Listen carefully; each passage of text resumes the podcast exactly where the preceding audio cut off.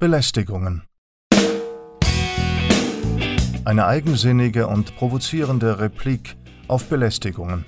Nicht nur, aber auch und manchmal gerade in München. Von Michael Seiler. Jetzt hier auf Radio München. Was Wohnen ist und wieso es jeder will und keiner darf. Wohnen ist eine seltsame Tätigkeit.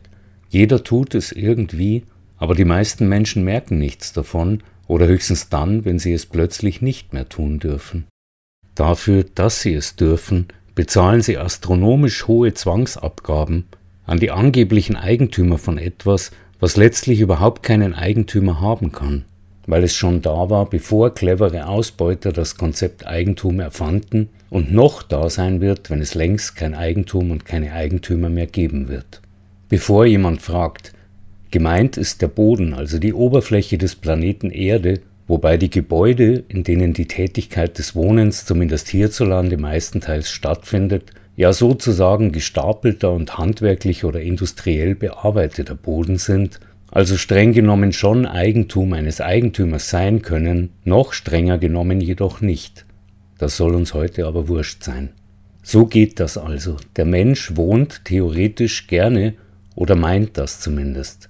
Hingegen arbeitet der Mensch an sich nicht gerne, wie jedes andere Lebewesen auch, außer der Ameise, die aber auch nicht von Haus aus gerne arbeitet, sondern weil sie durch eine fiese biochemische Programmierung, wahrscheinlich infolge eines naturgeschichtlichen Great Reset, samt gentechnischer Impfkampagne, wer weiß das schon, dazu gezwungen wird, zu glauben, sie täte das, wozu sie solcherart gezwungen wird, freiwillig. Das ist übrigens ein Ideal, von dem die Oligarchen und Imperatoren der westlichen Welt seit längerem träumen und dem sie mit ihren diversen psychologischen und gentechnisch-impfologischen Unternehmungen Schritt für Schritt näher kommen oder davon zumindest überzeugt sind. Aber da schweife ich schon wieder ab.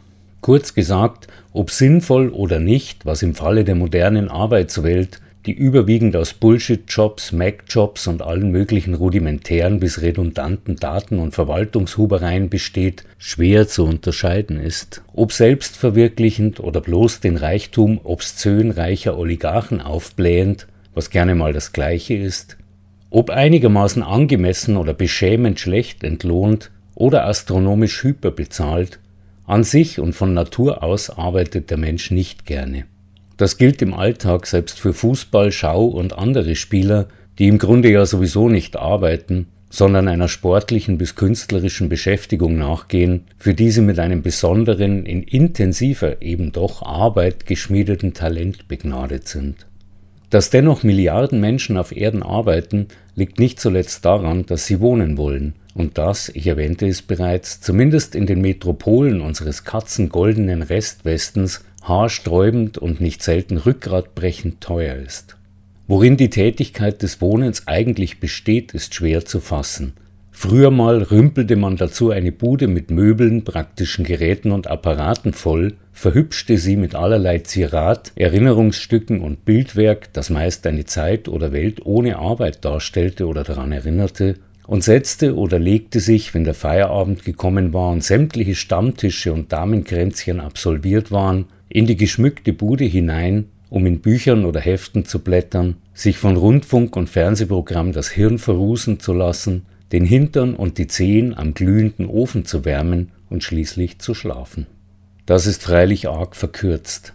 Zum Wohnen gehörte auch der größte Teil des weiten Feldes geschlechtlicher Tätigkeit, die Aufzucht und Unterbringung des Nachwuchses, ein gewisses Maß an clandestiner und familiärer Geselligkeit, diverse Rituale der Nahrungsaufnahme und Körperpflege und eine ganze Menge mehr. Heute, im Zeitalter der erzwungenen Totalmobilisierung der Workforce, ist davon nicht mehr viel übrig. Wohnen bedeutet für den postmodernen Arbeitssklaven kaum mehr als Schlafen zwischen ein paar Gegenständen, die oft nicht mal aus den Umzugskisten gepackt werden, weil das Jobcenter jeden beliebigen Tag eine neue Verschickung anordnen kann, da wohnt im Grunde der vom Wirtschaftsfaschismus aussortierte Nutzlose, weil nicht auszunutzende, unter der Isarbrücke noch mehr, weswegen man ihn wahrscheinlich so gerne wegbrätscht, aus purem Neid. Auch zeitlich fällt eine Abgrenzung schwer. Wer von den 18 wachen Stunden eines durchschnittlichen Arbeitstages 10 im Büro, 5 im Auto, 2 im Fitnessstudio und eine vor der Glotze verbringt, täte dennoch auf die Frage nach seinem Wohnort ohne Zögern das Gebäude angeben, in dem momentan ein Briefkasten seinen Namen trägt. Mag sein, dass früher mal die Abgeschiedenheit, der Schutz der Privatsphäre ein Argument war, aber auch das ist längst vorbei. Selbst das elektronikärmste Non-Smart Home in dem noch nicht mal der Kühlschrank selbsttätig einkauft, sendet ununterbrochen intimste Daten an die Zentralen der Weltenlenker, und wer beim Diskutieren am abendlichen Küchentisch bitte was sagt, findet unweigerlich am nächsten Morgen Reklame für Hörgeräte in der elektrischen Post. Das alles wollte ich eigentlich gar nicht erzählen. Was Wohnen ist, werden wir nie letztgültig klären können, und weshalb es so kriminell teuer ist, weiß im Grunde ja sowieso jeder. Oder wirklich? Mir wird das, je länger ich darüber nachdenke, ein immer größeres Rätsel. Man sagt uns, Wohnen ist so teuer, weil es so wenig Wohnraum gibt. Das klingt logisch auf den ersten Blick. Um mehr Wohnraum zu schaffen, verspricht seit Jahrzehnten oder eigentlich seit Jahrhunderten eine Regierung nach der anderen neuen Wohnraum zu schaffen, der, das postulierten im letzten Bayern-Wahlkampf sämtliche Parteien in einer bemerkenswerten Querfront, unbedingt bezahlbar sein müsse.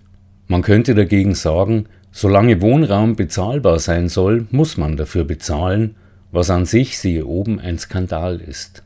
Aber darauf will ich jetzt nicht weiter herumreiten.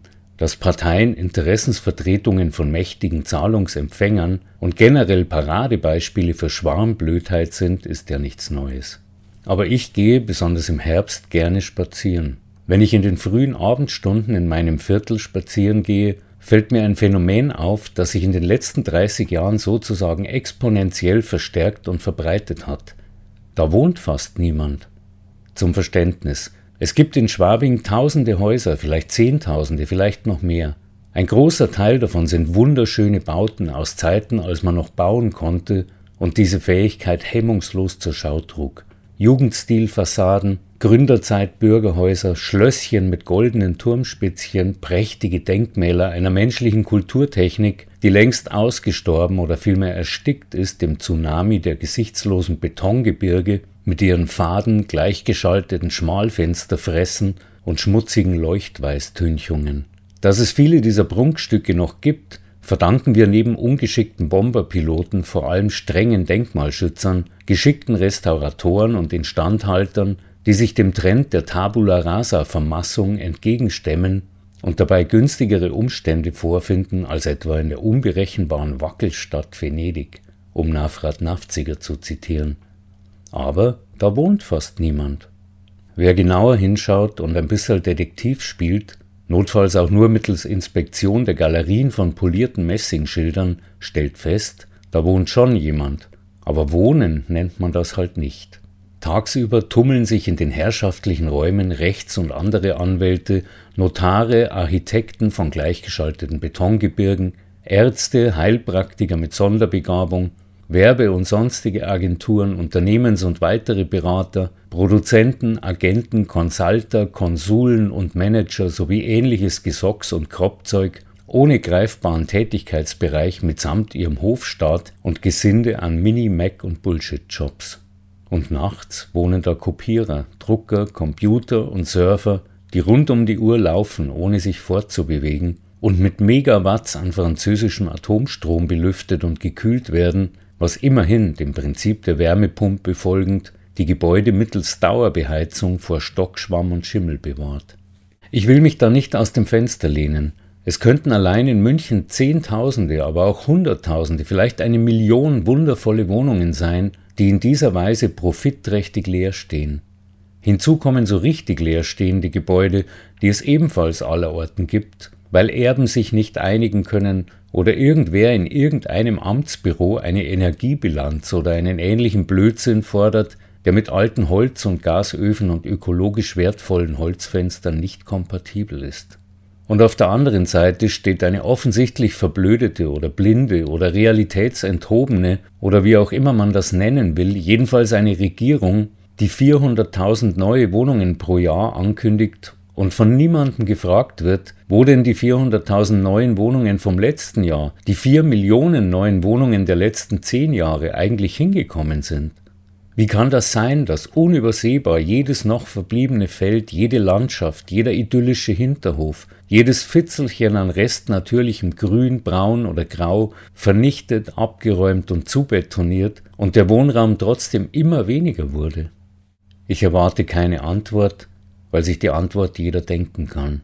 Und sowieso hat sich die Situation in den letzten Monaten, seit Deutschland auf Geheiß seiner Herrscher so richtig aktiv in den Krieg gegen Russland eingestiegen ist, komplett geändert. Das sieht jeder, der zum Beispiel mal einen Radelausflug durch den Münchner Norden unternimmt und all die hoffnungsvollen Megabaustellen abklappert, die vor Jahren aufgerissen wurden um Milliarden auf die Konten der Spekulantenmafia von Büschel bis CA Immo sowie ein paar Millionen auf die Konten ihrer willigen Komplizen in den grünen, roten, schwarzen und gelben Fraktionen der Korruptionsabteilung im Münchner Stadtrat zu pumpen. Da nämlich passiert nun noch weniger als nachts in den monarchischen Dependancen der zuständigen Architekten.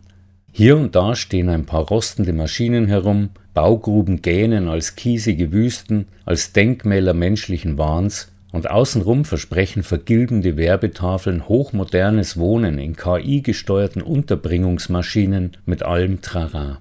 Alles hinfällig, weil der Deutsche halt jetzt erstmal Panzer, Bomben und Raketen bauen muss und das, was man für die Betonträume bräuchte, aufgrund des nach hinten losgegangenen Wirtschaftswachstums nicht mehr zu bezahlen bzw. überhaupt nicht mehr verfügbar ist.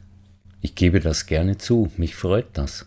Unweit von meinem Garten nämlich liegt die idyllische Eckgartensiedlung, ein europaweit einmaliges kultur- und naturgeschichtliches Denkmal einer Gartenstadt, das durch alle möglichen glücklichen Fügungen hundert wilde Jahre und einen ganzen Weltkrieg überstanden hat, geschändet, versehrt und vernarbt, aber lebendig. Erst in den letzten Jahren ist eine ganze Reihe der Überlebenden hoffnungslos romantisch und idyllisch in die umgebende Natur hineingewachsenen Traumhäuserl dem Furor krimineller Betonspekulanten zum Opfer gefallen.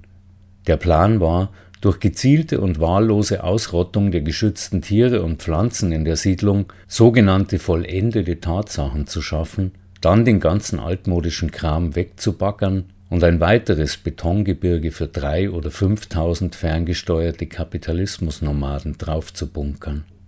Jetzt steht auch dort alles still. Und so soll, so wird es bleiben, bis vernünftige, traumbegabte Menschen nach dem unaufhaltsamen Zusammenbruch des alten Systems oder sagen wir des seit Jahrzehnten laufenden Vernichtungsprozesses die verbliebenen Häuser und Gärten besetzen, die zerstörten wieder aufbauen und kultivieren Stein für Stein, Balken für Balken, behutsam und, Obacht Modewörter, achtsam und nachhaltig, sich einlassen auf das, was ist, was war und was wird, und am Ende das tun, was in diesem Fall und in dieser Konsequenz dann doch eine höchst sinnvolle, wenn auch nicht begrifflich zu fassende Tätigkeit ist, wohnen, was ja eigentlich Leben heißt, nicht wahr? Das waren Michael Seilers Belästigungen.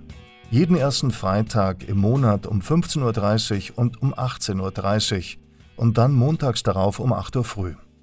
Nachzuhören auf unserer Homepage radiomünchen.net und nachzulesen auf seilersblog.de.